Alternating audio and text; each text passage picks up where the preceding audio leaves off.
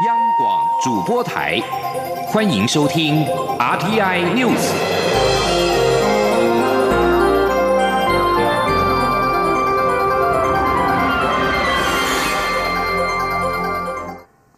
各位好，我是主播王玉伟，欢迎收听这节央广主播台提供给您的 RTI News 新闻。首先带您关注。中国军机日前跨越海峡中线，美国二号再度警告北京，不要对台湾使用武力或胁迫。美国国务院发言人巴拉迪诺表示，美国反对任何一方采取目的在改变现状的片面行动，包括任何武力威胁或胁迫有关的行动，呼吁中国在与在台北经由民主选举所产生的政府进行对话。美国国家安全顾问波顿日前也在推特上表示，美国坚守《台湾关系法》对台湾的承诺。台美近来关系热络。自由亚洲电台报道，美国联邦众议院外交委员会主席恩格尔等人近日提交了两部与台湾相关的法案，分别是重新确认美国对台承诺和执行《台湾关系法》承诺法案，以及二零一九年台湾保障法案，以促进台美官员互访、定期对台军售以及与台湾签订贸易协定。而一向与台湾友好的日本内阁官房长官菅义伟在二号则是呼吁台海两岸应该直接对话，日方将继续关注台海周边情势。对此，我外交部表达感谢。与台湾有正式外交关系的友邦近来也有密切的互动。蔡英文总统三号上午在总统府接见中美洲友邦洪都拉斯第一夫人叶安娜以及驻台大使谢拉。蔡总统透露，自己很喜欢洪都拉斯的咖啡，在官邸及送礼的礼盒当中都是红国的咖啡。总统并且指出，台湾与洪都拉斯的合作不断有新的进展，他相信未来会有更多成果。前天记者欧阳梦平的采访报道。蔡英文总统在接见时致辞表示，叶安娜多年来在红国投入卫生教育及社福领域的工作，有非常丰富的经验。他期待透过双方的交流，可以对两国的合作发展提供更好的方案与意见。总统指出，洪都拉斯驻台大使谢拉近年积极推动红国的海鲜、牛肉、咖啡以及香瓜等农产品输入台湾，让两国间的经贸合作有了突破性成长。红国在二零一七年对台已经呈现出超。总统说，他非常喜欢洪都拉斯的咖啡，不仅官邸使用的就是红国的咖啡，就连送礼的礼盒中都有红国的吊挂式咖啡。他笑说，这可能是造成双方贸易逆转的情况。总统也指出，台湾与洪都拉斯的合作不断有新的进展，像是洛梨计划，相信未来会有更多成果。他说。今年以来呢，台湾跟洪都拉斯的合作也不断的有新的进展。以绕梨计划为例，啊，在今年的一月，我们在国家级的投资公司台湾农业投资公司在洪都拉斯设立呃子公司，随后呢，两国也启动了酪梨健康种苗繁殖计划。相信未来有很多酪梨呃产销的能力的提升，那么推动呃投资上会有更多的成果。总统并表示，谢拉是台湾的好朋友，付出许多心力，如今将离任到美国赴任，令人不舍。他也借这个机会，代表政府及人民感谢谢拉的贡献。总统也请叶安娜向红国总统叶南德兹转达来自台湾的问候，并感谢洪都拉斯大力支持台湾的国际参与。总统希望未来能和洪都拉斯继续加强交流合作，让两国共创更好的发展。根据外交部表示，叶安娜在红国致力推动医疗及社福计划，第一夫人办公室与我驻馆在医疗卫生及慈善物资捐赠上都密切合作。台湾义诊团也在叶安娜大力支持下，在红国完成多项诊治及手术。叶安娜这次访台，除了觐见蔡总统外，也将参访故宫博物院、静宜大学以及喜憨儿社会福利基金会等文教社福设施。中央广播电台记者欧阳梦平在台北采访报道。继续关注司法焦点。台湾高等检察署二号晚间指出，前桃检检察长彭坤业接受前法务部长邱泰三请托关说之后，未依规定处理有所为失。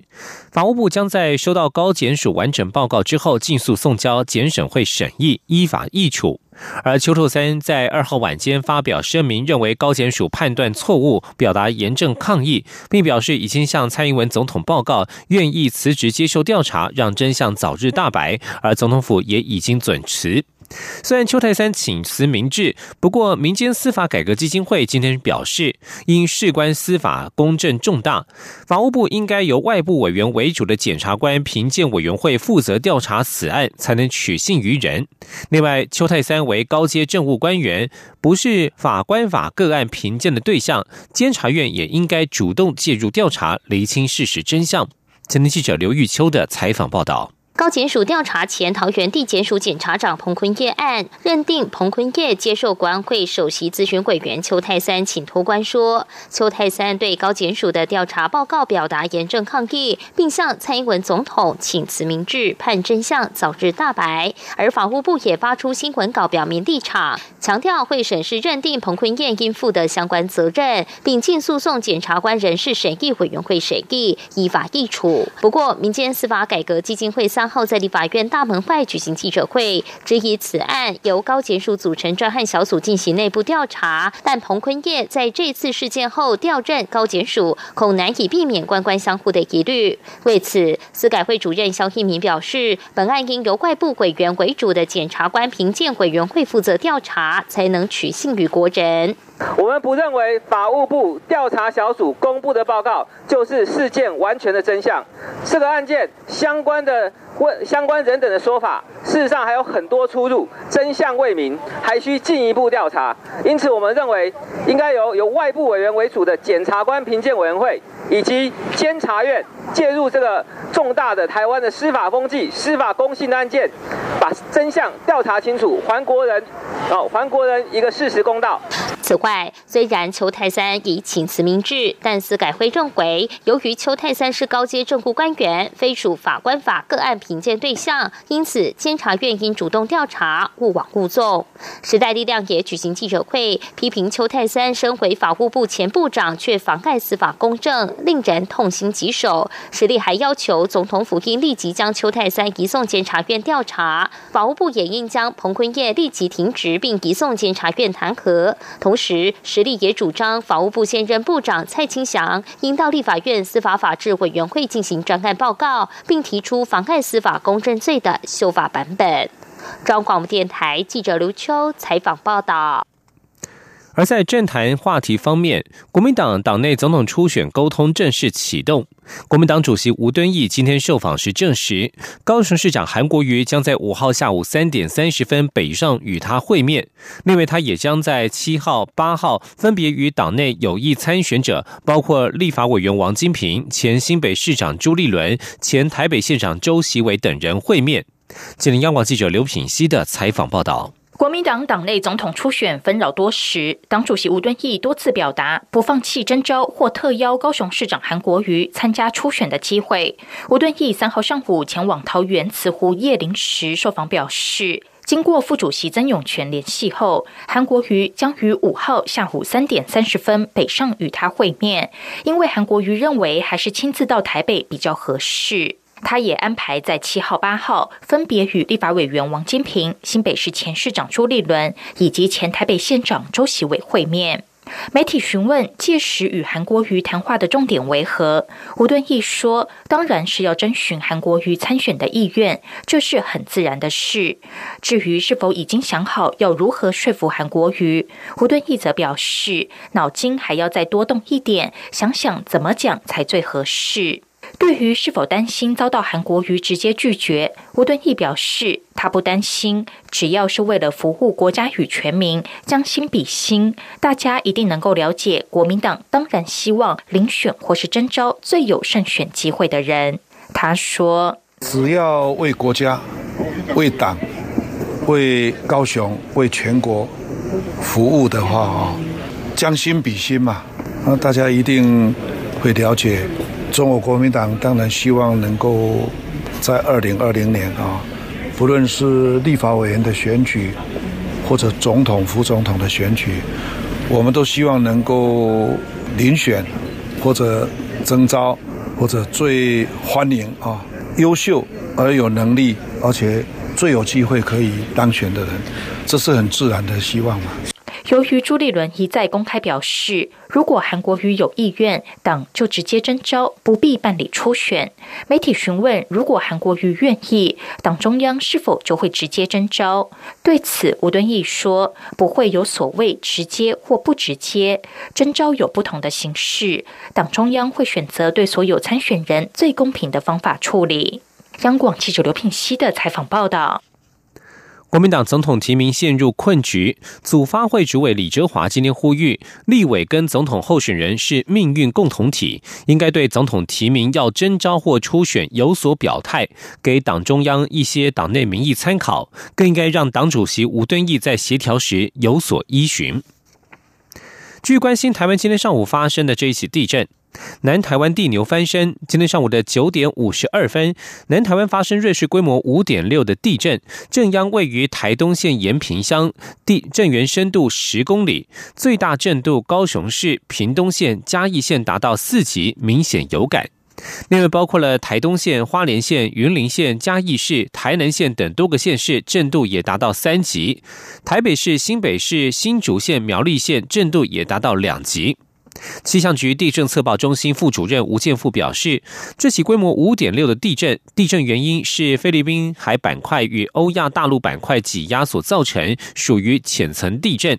因为这是该地区地震的特性，不排除未来两周之内将有规模五以上的余震发生。而接下来适逢清明连假，地震活动后土石可能比较松软，民众到山区活动或扫墓要多加留意。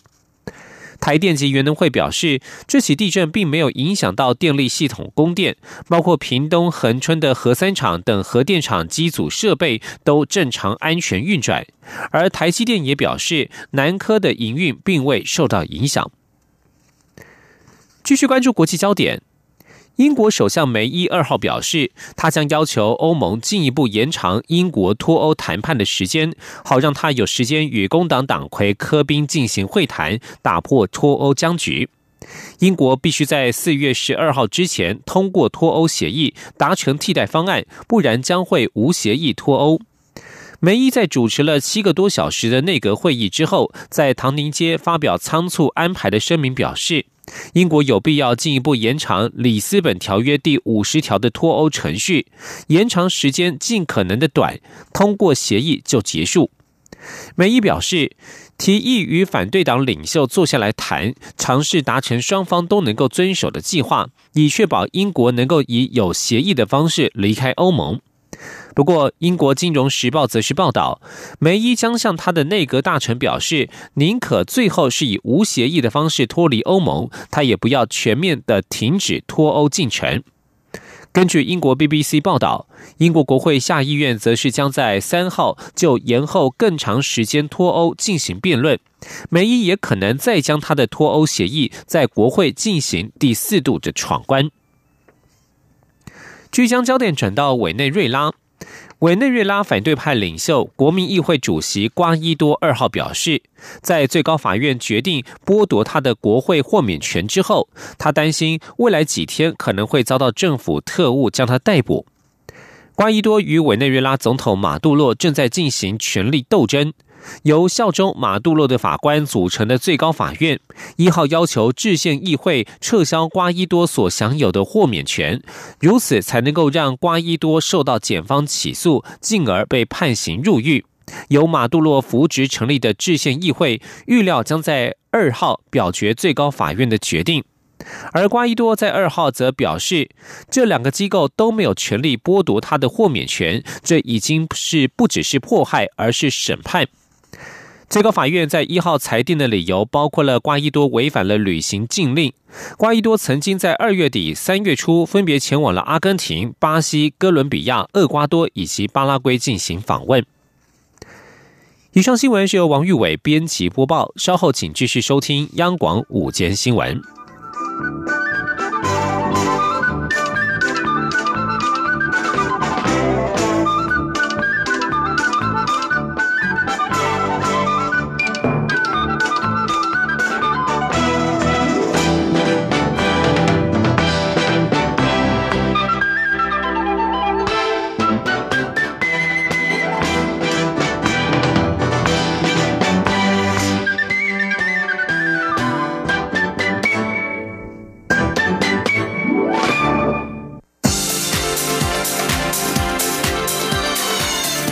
是中央广播电台台湾之音，欢迎继续收听新闻。欢迎继续收听新闻，我是陈怡君。为了提升国人的医疗品质，同时呼应生技业者的快速发展，卫福部食品药物管理署今天正式宣布，精准医疗分子检测实验室列册登录管理正式上路。针对医院之外的分子检测实验室品质把关，以提供医院医师临床更精确解读，找出最适合病人的治疗方法与用药需求，提升民众的健康福祉。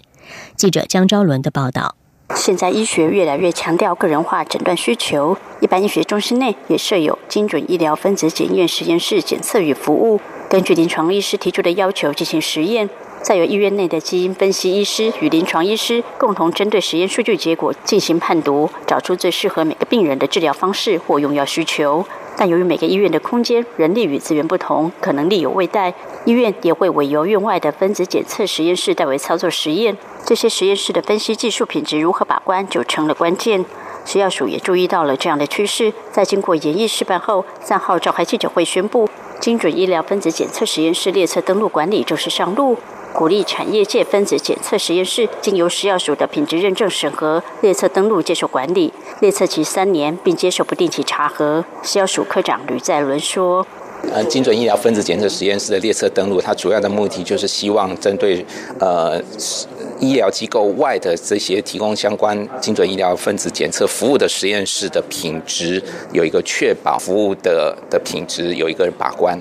马偕医院医事检验科主任陈继宽指出，包括癌症、新兴传染病或罕见疾病，若能透过分子检测实验室检测实验，就可以为个别病人提出更精准有效的治疗方式。食药署推动精准医疗分子检测实验室列册登录管理，把关品质，对医院来说是不小的帮助。陈继宽说：“我们可以讲说，医院就是所谓的品牌，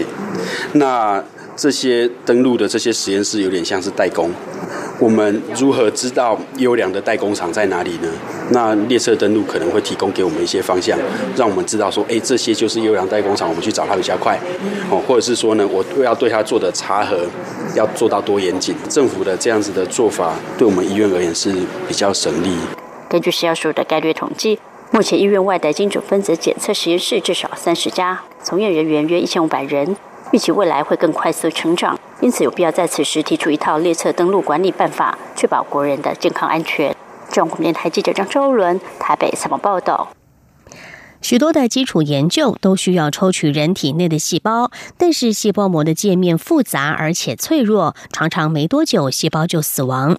中央研究院今天指出，生物医学科学研究所助研究员胡哲明与研究团队发现，在细胞当中注入状似果冻的水凝胶之后，会变成果冻细胞，可以保存细胞膜上蛋白质、糖类等生物活性，就像是冻结细胞的青春。未来将有助于干细胞研究、免疫治疗以及病毒检测技术研发。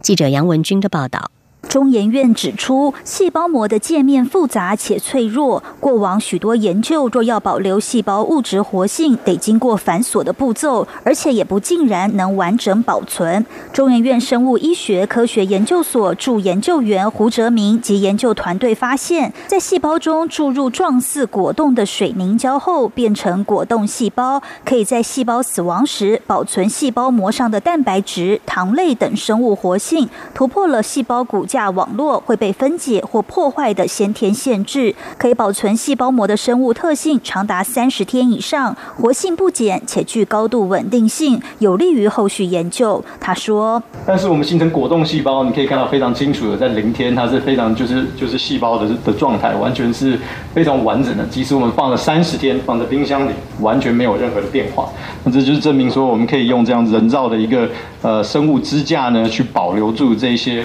呃，细胞的完整性。胡哲明表示，过往维持细胞活性的方法是泡在福马林等化学药剂内，但泡过福马林的细胞难以注入回实验小鼠身上。但细胞内注入水凝胶后，就可打进小鼠体内。因此，他们也进一步进行癌症淋巴瘤的研究，将可以治疗癌症的 T 细胞与果冻细胞一同饲养，发现数量大幅增加四倍。在打回小鼠体内后，也明显抑制癌细胞的增长，且小鼠没有任何不适。胡哲明说，此研究通用于生物膜研究和生物医学上建构人工细胞的细胞固定方法，将来渴望应用于干细胞研究、免疫治疗以及病毒检测技术研发。此研究成果于今年三月五日刊登于《自然通讯》期刊上，并申请多国专利。中央广播电台记者杨文君台北采访报道。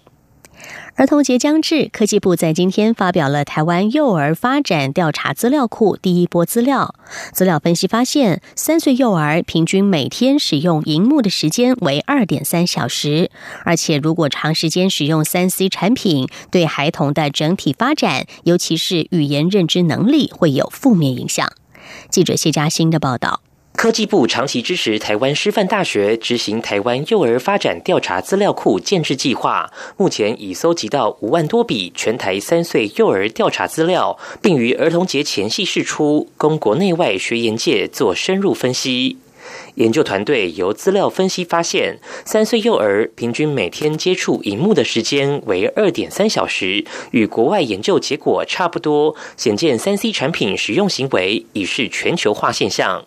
团队也发现，就台湾三岁幼儿而言，长时间使用荧幕会对整体发展造成负面影响，特别是在语言认知能力。计划主持人、台湾师范大学人类发展与家庭学系教授张建如说：“语言的题目呢，我们是问，呃，我们有包括像呃口语表达的能力、理解的能力，还有那个读写萌发的能力，就是说，比如孩子知不知道文字的阅读方向、书本怎么翻，因为这都是反。”反映着他的语言的能力，对那认知的能力呢？就是像他会不会解决问题，这一些呢？如果三 C 产品使用过多的话，也会受到影响的。研究也发现，三岁幼儿中家中有超过三十本以上幼儿书籍的家庭，只有四成，较国外来的少，且只有约三成家长每周会与孩子共读四次以上，同样低于国外调查。